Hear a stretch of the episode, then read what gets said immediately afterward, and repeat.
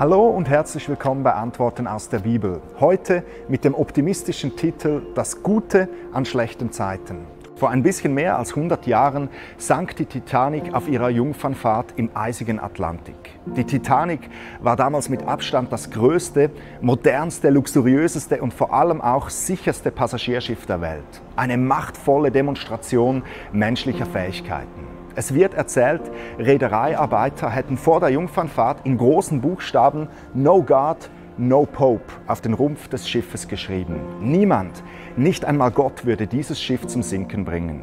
Sind wir Menschen mit unserem Lebensschiff nicht oft genauso unterwegs? Wir vertrauen auf unsere eigenen Fähigkeiten, haben alles im Griff, sind durchorganisiert, klug und stark. Wir fühlen uns unsinkbar und brauchen daher auch keinen Gott, der uns sagt, was gut für uns ist und was nicht.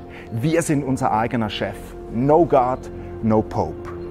Doch wie wir wissen, war die Titanic nicht unsinkbar. Am 14. April 1912 kollidierte sie völlig unerwartet mit einem Eisberg und riss zweieinhalb Stunden später mehr als 1500 Menschen in die Tiefen des dunklen Atlantiks. Das ist etwas, was wir stolzen, fähigen Menschen uns immer wieder vor Augen rufen müssen. Wir sind nicht unsinkbar.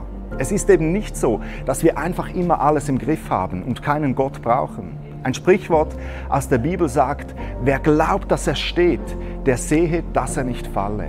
Lebensstürme können von einem Moment auf den nächsten über uns hereinbrechen. Doch bei all dem Leiden und dem Schweren bringen diese Lebensstürme doch etwas Gutes mit sich. Sie ziehen uns näher zu Gott.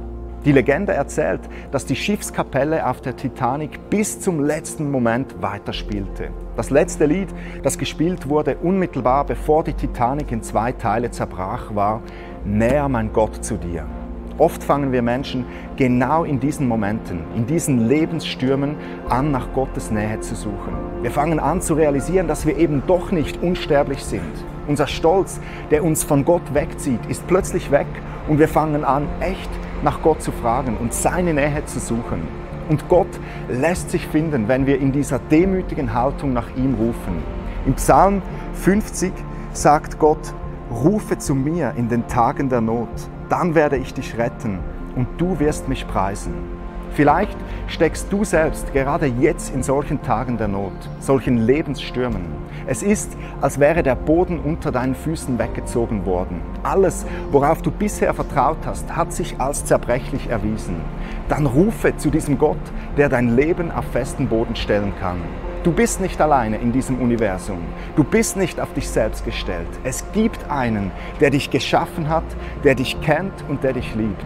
Unser Gott kann und möchte dich in schweren Zeiten hindurchtragen. Er möchte dich trösten, wenn du traurig bist, dir helfen, wo du Hilfe brauchst und er möchte deine Seele retten, dir die Himmelstüre aufschließen. Ich wünsche dir, dass du Gottes Nähe erleben darfst. Nicht nur in den schlechten Zeiten, sondern auch dann, wenn es dir gut geht und du das Leben genießen kannst.